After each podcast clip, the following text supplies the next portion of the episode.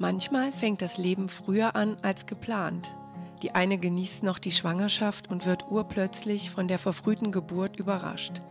Bei einer anderen ist es von Beginn der Schwangerschaft an schwierig und irgendwann wird klar, dass das Baby nicht bis zum Schluss im Bauch bleiben wird.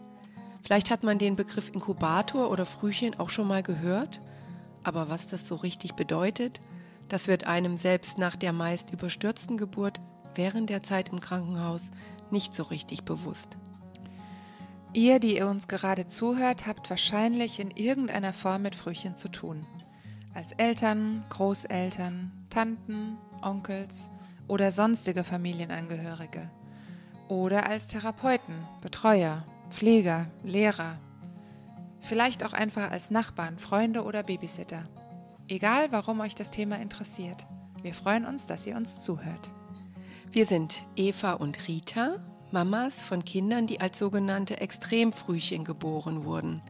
Das heißt, die Kinder waren bei ihrer Geburt besonders leicht und klein, in unserem Fall weniger als 700 Gramm Körpergewicht. Dank moderner Technik steigen heute auch bei so kleinen Babys die Überlebenschancen. Das finden wir großartig Trotzdem haben viele Frühchen alleine aufgrund der Tatsache, dass ihre Entwicklung zu früh unterbrochen wurde, besondere Hilfe nötig.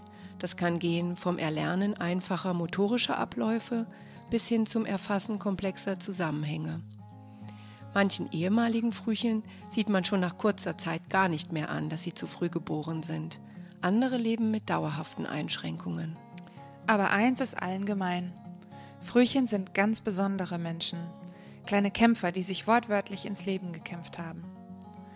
In unserem Podcast teilen wir mit euch unsere Erfahrungen mit diesen besonderen kleinen Menschen.